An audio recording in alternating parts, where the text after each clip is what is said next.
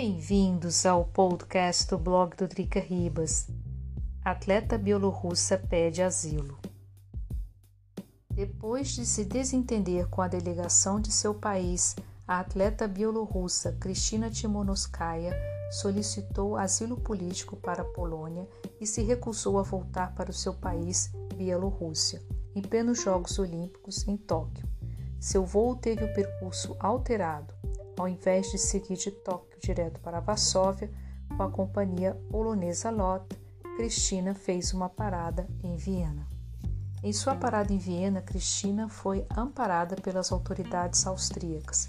Em maio, um voo da Ryanair que trazia o jornalista bielorrusso Roman Protasevich foi desviado do seu trajeto original de Atenas, Vilnius, para Minsk, capital da Bielorrússia.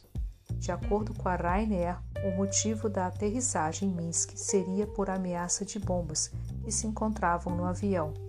Logo após a aterrissagem, o jornalista opositor ao regime de Alexander Lukashenko foi preso sob acusação de administrar manifestações no país através das redes sociais. O caso gerou uma verdadeira comoção na Europa, especialmente depois que foi divulgado nas redes sociais vídeos de Roman maquiado por ter apanhado de policiais belorussos. O caso também gerou uma repulsa e indignação dos líderes europeus. Quase que ao mesmo tempo, outro ativista bielorrusso foi encontrado morto em Kiev, na Ucrânia. Vitaly Chichal. A polícia ucraniana promete apurar o caso.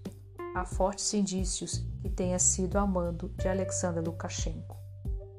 O que fazer com a Bielorrússia? A situação do país tem sido manchete aqui na Europa desde as eleições presidenciais no país no ano passado. O resultado oficial dá conta que Lukashenko ganhou, entre aspas, mas os países do Oeste Europeu contestam o resultado e falam de trapaça nas eleições. Desde então, a candidata da oposição, Svetlana Timonoskaya, também fugiu do país com medo das represálias Milhares de bielorrussos tentam fugir do país e atravessam a fronteira com a Lituânia, país vizinho. Aqui na Europa Central, a pergunta é o que fazer com o governo bielorrusso que tem se mostrado cada vez mais intolerantes com seus opositores. Vale lembrar que uma oposição é importante para a democracia de um país. A União Europeia tem colocado sanções contra o governo bielorrusso mas esse possui apoio do governo russo de Vladimir Putin, o que faz a situação ficar bem mais complexa, lembrando uma espécie de Guerra Fria, entre aspas.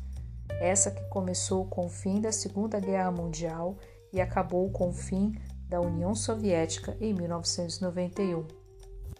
Kristina Timonoskaya já se encontra na Polônia com segurança. Aguarda o seu marido e espera aí poder seguir sua carreira como atleta em paz, sem perseguição política. Esse foi mais um podcast do blog do Drica Ribas. Esse texto se encontra no blog do Drica Ribas, o www.dricaribas.com. Muito obrigada pela atenção de vocês e até o próximo podcast.